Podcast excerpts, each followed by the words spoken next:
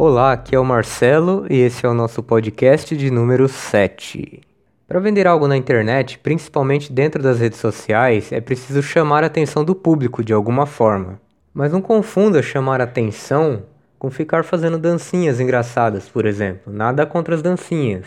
Só que aqui eu estou falando de chamar a atenção de maneira mais estratégica. Um exemplo: a Renata ela faz bolos decorados. Mas como ela poderia despertar interesse do seu público nas redes sociais para comprar os seus bolos? Se ela fica só postando fotos dos bolos, por mais bonitos que eles sejam, é provável que não desperte tanta atenção, assim a ponto de fechar boas vendas. Então, uma forma dela poder chamar mais atenção seria gravando vídeos é, do processo de criação dos seus bolos. Só que vídeos curtos, editados e resumidos, de no máximo uns 30 segundos.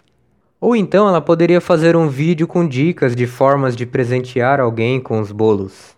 O que eu quero dizer é que o que vale aqui é valorizar o seu produto ou seu serviço, distribuindo um conteúdo criativo sobre ele. Isso é marketing de conteúdo. Eu falo mais sobre isso em nosso podcast de número 2. Outra coisa que chama a atenção também são textos bem elaborados, né? Conhecido como copy. Mas eu vou deixar esse assunto para um próximo podcast, beleza? Então esse foi o nosso sétimo podcast e se você curtiu, não esquece de compartilhar com alguém que possa curtir também.